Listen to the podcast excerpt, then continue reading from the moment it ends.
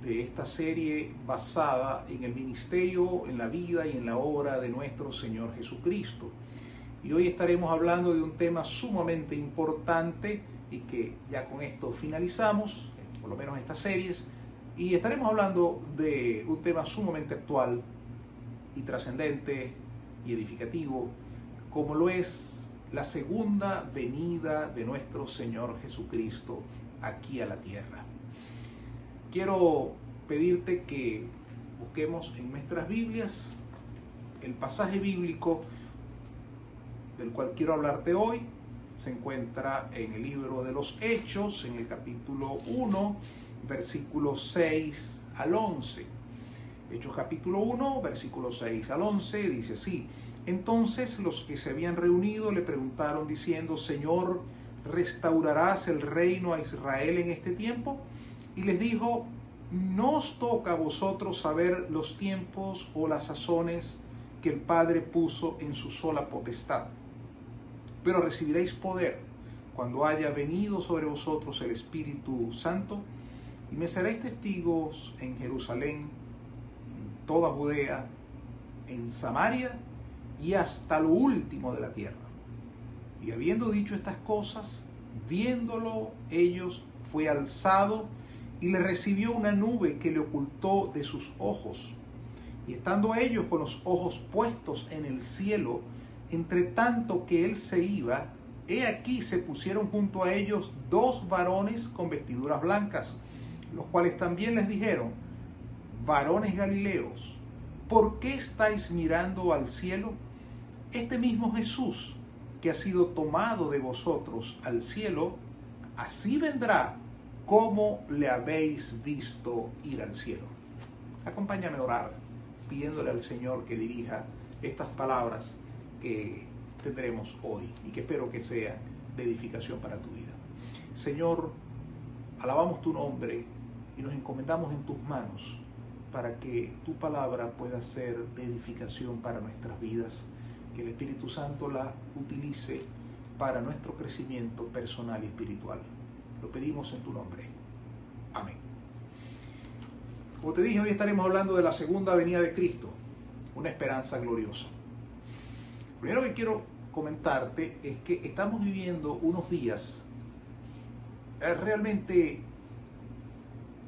impactantes y que probablemente nos tengan con nuestra atención puesta en cada evento que ocurre en la humanidad porque, a ver, lo que estamos viviendo hoy en el año 2021, los que quizás no tenemos mucho tiempo, digo, no tenemos tanto tiempo como otras personas que, tienen más años que nosotros, eh, probablemente no hayamos vivido una situación en el mundo como la que estamos viviendo actualmente. Tenemos una pandemia que todavía no hemos logrado superar pero además tenemos una serie de eventos internacionales ah, interesantes.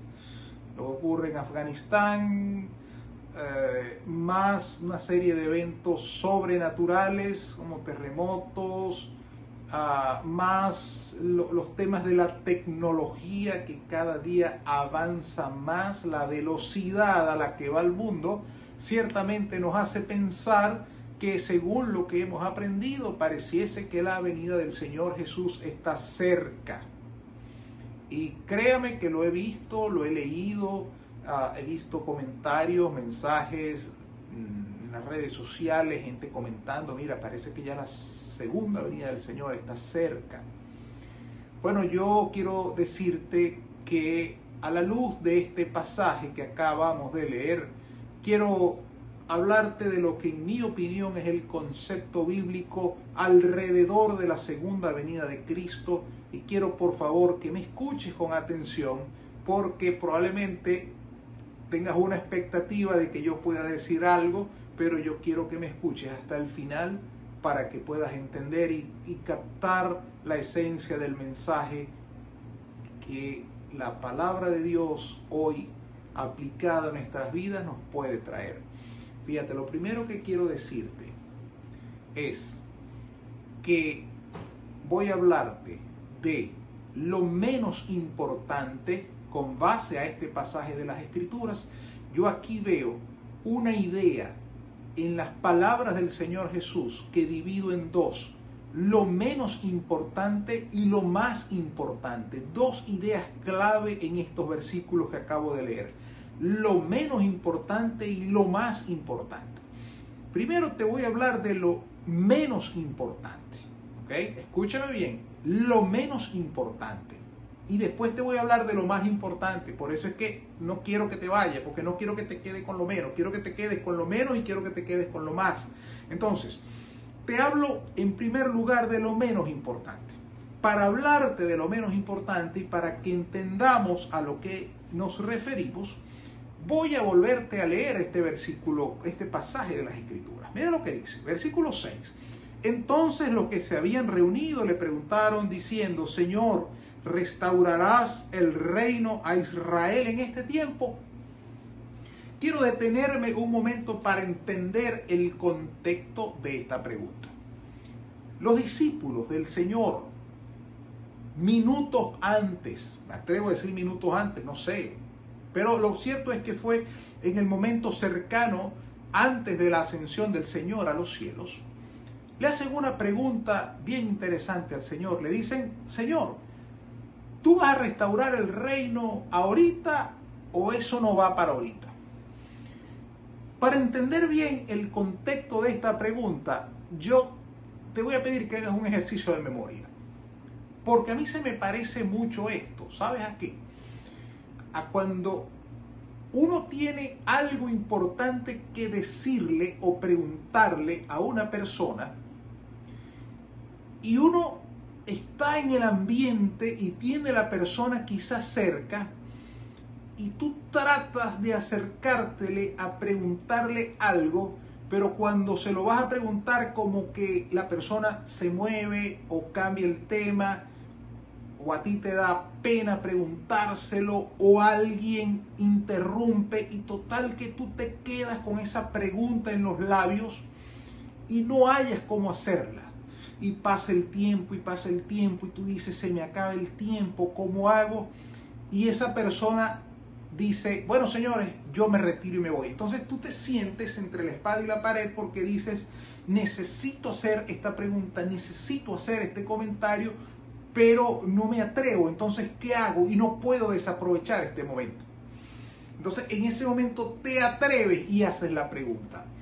Mira, eso que te acabo de decir que probablemente a ti, te, a ti te ha pasado y a mí también me ha pasado, es lo que yo pienso que le pasó a los discípulos aquí los discípulos tenían una duda, una duda razonable, porque si bien es cierto, los discípulos habían creído que el Señor Jesús era el Mesías y que su ministerio y su reino era un reino espiritual y que era el enviado de Dios a salvar a la humanidad y el cumplimiento de la promesa de un Salvador para la humanidad, pienso a la luz de esta pregunta que ellos tenían la duda si en paralelo del reino espiritual de Cristo también había una restauración del reino terrenal de Israel. Y entonces ellos hacen una pregunta y dicen, Señor Jesús, ¿tú vas a restaurar el reino ahora o no? Yo me imagino que ellos hasta se harían seña, pregunta, no lo vas a preguntar, sí o no, dale, dale, porque ya se nos acaba el tiempo, hasta que uno suelta la pregunta y dice, Señor, ¿Vas a restaurar o no vas a restaurar? Israel va a volver a ser independiente. Recuerda que Israel no era, eh, no era independiente en el momento, era parte del imperio romano y, lo que ellos más anhelaban era volver a ser una nación independiente. Entonces, en la mente de ellos, aun cuando sabían que delante de sus ojos estaba el Salvador de la humanidad, estaba la duda si ese Salvador también iba a restaurar el reino. Entonces llega el momento, el, momento clave, crítico, porque el Señor se va a los cielos, ¿ok? Y necesitan hacer la pregunta y aclarar esa duda. Y el Señor Jesús les responde esto. Y les dijo, no os toca a vosotros saber los tiempos o las sazones que el Padre puso en su sola potestad. ¿Qué les está diciendo el Señor Jesús? Le está diciendo, miren, ¿saben qué? No les toca a ustedes conocer los tiempos de Dios. Los tiempos de Dios los conoce Dios. Los tiempos en los cuales Dios actúa, se manifiesta, son parte de la soberanía divina y no les corresponde a ustedes saberlo. Fue la respuesta directa, tajante y concreta del Señor Jesús. Yo supongo que, algunos se mirarían y dirían, ¿para qué preguntamos eso? Mejor nos hubiésemos quedado callados. Una respuesta certera, pero que tenía que darse para aclararles a ellos que no hacían nada pensando en cuándo se, se restauraría el reino. ¿Por qué me gusta esto, estimado amigo que hoy me escuchas y hermano en la fe? ¿Por qué me gusta esto? Porque nosotros le damos mucha importancia a tratar de entender cuándo Cristo regresa por segunda vez.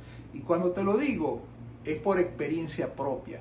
Mira, hace muchos años, sé, 20 años, 30 años quizás, unos 30 años quizás, más parecido a 20, más parecido a 30 que a 20.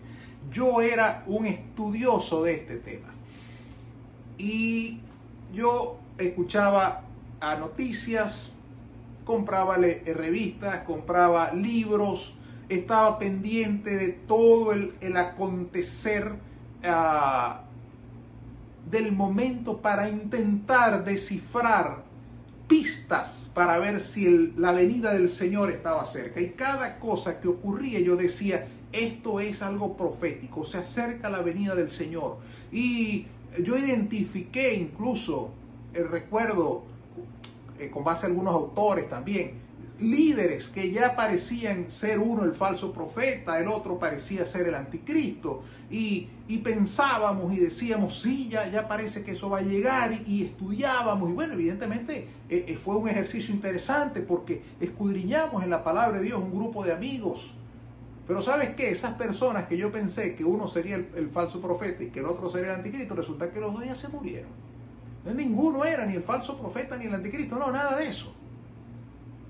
Y la humanidad está llena de personajes que en algún momento fueron vistos como estos dos personajes proféticos y resulta que no son. Y hoy probablemente identifiquemos a otros que también creamos que sí, tampoco son, no lo sabemos, pero Hemos hecho muchos ejercicios especulativos de aproximación a, tratar de entender y hoy en día más hay mucha gente diciendo se acerca el final, ya la venida del Señor está cercana, amén, ojalá sea así, pero yo no lo puedo garantizar. ¿Por qué? Porque la Biblia me dice, mira, ¿sabes qué? Eso pertenece a la soberanía de Dios y no es necesario estar pensando en cuándo viene el Señor Jesucristo, o si en el 2023, o en el 2025, o en el 2022, o en el 2040, no lo sabemos. Y la verdad es que a la luz de este pasaje y este principio enseñado a los discípulos, tampoco es importante saberlo. Probablemente tú cuando escuchaste hablar del tema, la segunda venida de Cristo, pudiste pensar, bueno, Holly nos va a hablar hoy de lo que está ocurriendo, del COVID, de, de, los terremotos, de la crisis política y la venida del Señor está cercano. Lamentablemente no. ¿Por qué? Porque a la luz de las escrituras, bíblicamente hablando, con base a las palabras del Señor Jesús, entender los tiempos de Dios no es importante. Te lo repito, no es importante. No es trascendente no vale la pena entrar a tratar de descifrar el año, la fecha cuando Cristo viene, no vale la pena. ¿Por qué? Porque probablemente Cristo venga mañana, pero probablemente tarde mil años. Y tú me digas, ¿puede tardar mil años? No lo sé, porque los tiempos de Dios son los tiempos de Dios. Y tú dirás, ¿tanto esperar todavía para que me digas que puede tardar mil años? Sí, es la verdad. Con base a la palabra de Dios es la verdad. Aun cuando podemos tener ahorita razones para pensar que la venida del Señor está cerca, yo a la luz de las escrituras no lo puedo garantizar. Porque anteriormente en la historia hubo situaciones similares y pasaron muchos años y el Señor no ha venido. Simplemente porque los tiempos de Dios son los tiempos de Dios y Dios los cumple a su tiempo. No está el hombre facultado para entender cuándo Dios actúa o cuándo Dios actuará. Lo primero que te quiero enseñar hoy es que hablar, descifrar, tratar de entender cuando Cristo viene por segunda vez, eso es lo menos importante con base a este pasaje de las Escrituras. Fue lo que el Señor Jesús le quiso decir a los discípulos. No piensen en eso. Ahora el Señor Jesús después va a lo que realmente es importante, a lo trascendente. No los deja diciéndole, miren, esto no es lo que yo quiero que ustedes estén pensando todo el día. No es por aquí el camino, el camino es por aquí. Y aquí viene entonces lo que sí en realidad es importante. Versículo 8. Dice así, pero recibiréis poder cuando haya venido sobre vosotros el Espíritu Santo y me seréis testigos en Jerusalén, en toda Judea, en Samaria y hasta lo último de la tierra. Y aquí viene lo importante. Imaginemos el evento. Los discípulos están reunidos porque ya el Señor Jesús se despide de ellos. Ya las apariciones temporales que ocurrieron durante 40 días ya no vuelven a ocurrir más. Jesús se va para volver después, pero ese después no se sabía. Jesús les dice, volvamos a recordar, ellos le dicen, Señor, vas a restaurar el reino en este tiempo. Jesús le dice, no, ese tema no es de ustedes, ese tema es del Padre, ese no es de ustedes. Ustedes dedíquense a otra cosa. ¿Y a qué les dice el Señor que se dediquen? Aquí viene la parte importante del pasaje. Les dice, pero recibiréis poder cuando haya venido sobre vosotros el Espíritu Santo. Fíjense que aquí el Señor Jesús hace varias promesas. La primera promesa que hace es la de la venida del Espíritu Santo. Ya Jesús en Juan capítulo 16, ah, versículo 7, si pasas en tu Biblia unas páginas eh, más atrás, dice el Juan 16, 7, dice, pero yo os digo la verdad, os conviene que yo me vaya, porque si no me fuera, el consolador no vendría a vosotros, mas si me fuere, os lo enviaré, y cuando Él venga, convencerá al mundo de pecado, de justicia y de juicio. Jesús está a punto de irse, después de vivir varios años cercano a sus discípulos en su ministerio terrenal. Y ya llega el momento de despedirse. Podía haber tristeza en los discípulos. Y, como te dije anteriormente, incertidumbre por saber qué iba a pasar. Y el Señor Jesús les dice, van a recibir la promesa de la venida del Espíritu Santo a la tierra, que es una promesa que si yo no me voy, no se va a poder cumplir. Entonces les conviene que yo me vaya, porque vendrá el Espíritu Santo. La promesa de la venida del Espíritu Santo a la tierra, a morar en el corazón del hombre, a habitar dentro del hombre, es una promesa gloriosa contenida en este versículo bíblico. La promesa del Espíritu Santo había sido hecha con anterioridad y llegaba el momento del cumplimiento. La experiencia del hombre con el Dios Espíritu Santo. Una experiencia que el hombre comenzaría a vivir por primera vez, porque el Espíritu Santo vendría a habitar dentro del hombre para siempre. Quiere decir Jesús en consecuencia lo siguiente, yo me voy, pero ustedes no quedan solos. Ustedes quedan con el Espíritu Santo que vendrá a ser el ministerio de convencer al mundo de pecado, de justicia y de juicio, pero que también vendrá a ser el consolador de ustedes. Vendrá a ser el ministerio de Dios mostrando su camino, su voluntad en la vida de cada uno de ustedes. Será la guía dentro de ustedes para entender la voluntad de Dios y poder establecer esa comunión dañada por el pecado Ahora Dios la restablece a través de Jesucristo, a través del ministerio del Espíritu Santo dentro de cada hombre. Y esa era, allí sí estaba lo más importante. El Señor Jesús les dice, dejen de pensar en cuándo vuelvo. Eso no, eso no es importante. Dejen de pensar en cuándo se restaura el reino terrenal. Olvídenlo. Lo importante aquí es que ustedes van a recibir al Espíritu Santo. Eso sí es importante.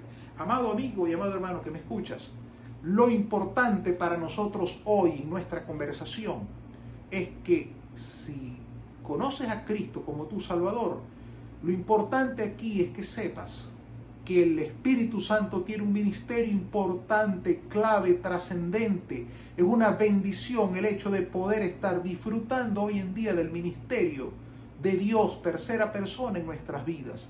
En un momento tan complejo, tan convulsionado como el que vivimos, cobra más valor y más importancia para el hombre que Dios esté con nosotros. Porque cuando Jesucristo no está físicamente con nosotros, sino que aguardamos su segunda venida como esperanza de gloria, tenemos el cumplimiento de la promesa del ministerio del Espíritu Santo en la vida de cada uno de nosotros.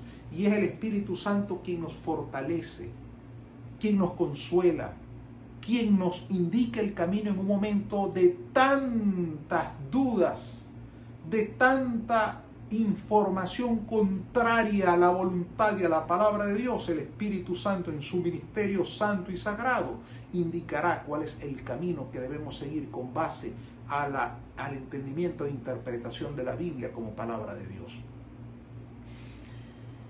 Allí está lo clave, allí está lo trascendente. Lo importante en el pasaje es la venida y el ministerio del Espíritu Santo.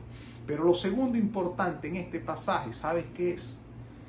Lo que sigue a continuación, allí mismo en el versículo 8, mira cómo dice, pero recibiréis poder cuando haya venido sobre vosotros el Espíritu Santo y me seréis testigos en Jerusalén, en toda Judea, en Samaria y hasta lo último de la tierra. No solo es importante a la luz de este pasaje la promesa del Espíritu Santo que después fue cumplida a los pocos días. Ese es el primer hecho importante allí. Pero no solamente se queda con ese hecho importante. Viene un segundo hecho importante que es la voluntad de lo que Dios quiere y de lo que Jesús le dice a los discípulos que deben hacer. Y se resumen algo, sean testigos. Jesús les dice, yo me voy, y no se preocupen si el, el reino va a ser restaurado o no va a ser restaurado. No se preocupen, eso es lo de menos. Preocúpense en lo importante, o ocúpense, mejor dicho, en lo importante. Preocúpense, no, ocúpense en lo importante. ¿Y qué es lo importante? Uno, la promesa del Espíritu Santo y el ministerio de bendición espiritual que hará en sus vidas. Y segundo, sean testigos. Y hablar aquí de ser testigos, ¿sabes qué significa? No significa tanto hablar significa demostrarle al mundo, porque el testigo es alguien que hace algo, atestiguar, testificar en un juicio con base a algo que él vio. Lo que el mundo necesita hoy es que podamos mostrarle la obra de Cristo en nuestras vidas, no solo decirlo, sino mostrarla, que el mundo pueda ver la obra del Cristo Redentor actuando en nosotros, más allá de lo que podamos decir, lo que podamos hacer y que nuestras vidas puedan ser de testigos de la obra de Dios en cada uno de nosotros. Eso es lo importante. Jesús le dice, a eso es que deben dedicarse, a ser testigos de la obra que yo he hecho en ustedes. Y dediquen desde ahora que yo me voy al cielo, hasta el día cuando yo regrese, que no sé cuándo, sí lo sé, pero no es para ustedes saberlo, cuando yo vendré de nuevo. Ahora fíjate, fíjate algo. Hay un elemento aquí bien importante. Te hablé de lo no importante y te hablé de lo importante. Lo importante, te repito, es el ministerio del Espíritu Santo como promesa cumplida. Y segundo, la necesidad de que los hijos de Dios seamos testigos. Pero aquí hay un hecho también bien interesante. Mira esto. Versículo 9 dice, y habiendo dicho estas cosas, viéndolo ellos, fue alzado y le recibió una multitud, una nube que le ocultó de sus ojos. Y estando ellos con los ojos puestos en el cielo, entre tanto que él se iba, he aquí se pusieron junto a ellos dos varones con vestiduras blancas, los cuales también les dijeron, varones galileos, ¿por qué estáis mirando al cielo? Este mismo Jesús, que ha sido tomado de vosotros al cielo, así vendrá como le habéis visto ir al cielo. Ahí hay dos aspectos que me llaman la atención y con esto concluyo. El primero de ellos es esos dos ángeles que van a darles un mensaje a ellos. Imagínate por un momento la escena. Ellos están, el grupo de discípulos, despidiendo al Señor. El Señor empieza a elevarse, dice la Biblia, a levantarse de la tierra. En el cielo lo recibe una nube. Y dice la Biblia que el Señor Jesús desaparece de sus ojos. Imagínate tú ese escenario. Yo recuerdo cuando uno despedía a familiares aquí en el aeropuerto de Maracaibo, antes, hace muchos años, uno se quedaba viendo cuando el avión despegaba y se quedaba allí como una especie de una terraza que tenía el aeropuerto aquí y uno veía el avión despegar y cuando el avión ya se perdía en las nubes, entonces uno le decía a la familia, bueno, nos vamos. Y había gente que se quedaba ahí un rato, eh, nostálgico, pensando en la familia que se iba si eso lo hace uno, o cuando uno ve salir el carro de un familiar, se queda y hasta que no le pierde la vista al carro no, no se va. Imagínate el hecho de la ascensión del Señor Jesús. Yo supongo que los discípulos les hubiese encantado quedarse allí mucho tiempo para ver qué ocurría, para ver qué evento ocurría en el cielo, para ver si el Señor volvía rápido. Pero ellos reciben allí un mensaje de un ángel y el ángel le dice, dos ángeles le dicen esto. El ángel le dice esto que te voy a leer. Dice, los cuales le dijeron, varones Galileos, ¿por qué estáis mirando al cielo? Este mismo Jesús que ha sido tomado de vosotros al cielo, así vendrá como le habéis visto ir al cielo. ¿Saben qué hicieron estos ángeles? Le dijeron, señores, ¿saben qué? ¿Qué hacen mirando al cielo? Jesús se fue. Vayan a hacer lo que tienen que hacer. Él vendrá otra vez. Pero ustedes dedíquense a lo que tienen que hacer. Y dice la Biblia que ellos se fueron de allí. ¿Qué mensaje tan interesante este? Porque en la mente del hombre podía estar la idea de quedarse a ver cosas. Y los, y los ángeles actuando por instrucción divina, porque los ángeles no actúan por, por instrucción, por autoinstrucción o, por, o porque ellos mismos se mandan, actúan porque Dios les da la orden. Dicen, señores, eh, vamos a movernos, por favor, ya el Señor se fue, vendrá otra vez, pero hay que ir a hacer lo que hay que hacer. Qué mensaje tan interesante, ¿sabe por qué? Porque nosotros hacemos muy poco mirando al cielo a ver cuándo Cristo viene. Es más importante dedicarnos a la obra que el Señor nos dio. Es más importante dedicarnos a hacer la voluntad de Cristo aquí en la tierra. Es más importante dedicarnos a ser testigos, a llevarle esperanza al hombre. Es más importante seguir anunciando que Cristo viene antes que estar mirando al cielo o mirando las noticias a ver cuándo Cristo. Si no le fue si los discípulos en aquel momento tan trascendente, los ángeles dijeron, señores, a, hacer lo que hay que hacer. Imagínate nosotros hoy en día. No tiene sentido mirar al cielo, Señor, como escuchaba yo una vez un himno muy famoso, yo solo espero ese día, yo miro al cielo. A ver, no, no, no, no, no, no, aquí no hay que mirar al cielo, señores. Aquí hay que dedicarse a hacer la voluntad de Dios en nuestras vidas. Y cuando Dios decida volver, será el día más glorioso para nosotros. Porque es el día que Cristo vuelve aquí a la tierra. Y fíjate que aquí también hay otro mensaje importante que ese mismo Cristo que se fue va a volver. Y esa es la esperanza. Y Dios cumple, porque no ha dejado de cumplir nunca, en sus tiempos. Ah, bueno, que han pasado dos mil años. Sí. Y quizás pasen más. Pero de que cumple, cumple. De que vuelve, vuelve. ¿Cuándo? No lo sabemos. Pero mientras que ese Cristo vuelve, tenemos al Espíritu Santo, que es nuestro poder, nuestro consolador, es, es, Dios con nosotros aquí en la tierra, ministrando en nuestras vidas, Dios ministrando directamente en nuestros corazones. Tenemos una misión que cumplir, ser testigos de Cristo. ¿Y qué más podemos hacer mientras que Cristo llega? Lo dice el autor de los Hebreos. Mira lo que dice. Hablando también de la segunda venida de Cristo. Mira lo que dice el autor de los Hebreos en el capítulo 10. Mira lo que dice. Hablando de la venida de Cristo. Hebreos capítulo 10. Mira, ¿a qué podemos dedicarnos mientras que el Señor Jesucristo? Mira lo que dice. Dice, Hebreos capítulo 10, versículo 23, dice, mantengámonos firmes, sin fluctuar, la profesión de nuestra esperanza, porque fiel es el que prometió. Y considerémonos unos a otros para estimularnos al amor y a las buenas obras, no dejando de congregarnos como algunos tienen por costumbre, sino exhortándonos y tanto más cuanto veis que aquel día se acerca. ¿Qué podemos hacer nosotros mientras que Cristo viene? Uno, lo dice la Biblia, no dejando de congregarnos, estar reunidos siempre en contacto, en comunión con nuestros hermanos en la fe, ayudándonos mutuamente, eh, eh, animándonos mutuamente, edificándonos mutuamente socorriendo espiritualmente o las necesidades de cualquier persona. Y así esperamos la venida de Cristo.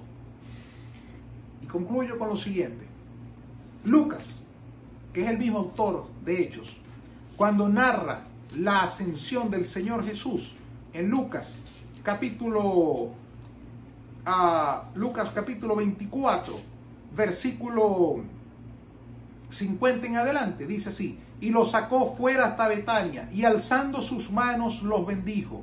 Y aconteció que bendiciéndolos se separó de ellos y fue llevado arriba al cielo. Ellos después de, de haberle adorado, volvieron a Jerusalén con gran gozo. Ellos no se quedaron diciendo, ¿y ahora qué hacemos? Se fue el Señor, ahora nos quedamos solos en este mundo tan terrible y quizás cuando vuelva y la nostalgia del Maestro que se fue. No. Dice la Biblia que después de adorarlo, se fueron a Jerusalén con gran gozo, con el gozo que solo puede dar la promesa de la bendición, del cuidado de Dios para nuestras vidas. Los discípulos habían conocido a Cristo y sabía que Cristo cuando prometía cumplía. Y llegado el momento de despedirse del Maestro, estaban seguros que ese Cristo que les había prometido también les iba a cumplir. Y eso les dio gran gozo. Ver irse al Maestro, pero saber que el Espíritu Santo vendría a acompañarlos y que además tenían una tarea por hacer y la cual comenzaron a hacer inmediatamente, pero que también tenían la esperanza de que ese Cristo volvería. Los llenó de gran gozo. Y quiero decirte algo, estimado amigo que me escuchas hoy. Ah, yo no sé cuándo Cristo regrese otra vez. Y si tú me preguntas a mí, yo quisiera ver con mis ojos ese, ese evento. ¿Quién no quiere verlo? Pero yo no sé si yo lo voy a ver. No sé si tú lo vas a ver. No sé si nuestros hijos lo irán a ver o nuestros nietos lo irán a ver. Pero es que la verdad es que los grandes eventos de Dios en la historia fueron vistos por pocas personas. Pero la bendición de esos eventos, de esa promesa, nos abarca a todos nosotros y eso es lo que nos tiene que mantener con gozo, unidos, trabajando por el Señor, esperando su venida. ¿Cuándo? No lo sabemos, pero mientras tanto hacemos lo que hicieron los discípulos. ¿Qué hicieron los discípulos? Ser testigos y con gran gozo hacer todo lo que Dios les había pedido que hicieran. Quiero preguntarte si tú conoces a Cristo como tu Salvador personal. Si no lo conoces, esta es una buena oportunidad para que tú conozcas a ese Cristo que estuvo aquí en la tierra y que va a volver. Si quieres aceptar a Cristo como tu Salvador, repite conmigo esta oración que yo voy a hacer. Señor Jesucristo, pido perdón por mis pecados y vengo a tu presencia para pedirte que seas mi Salvador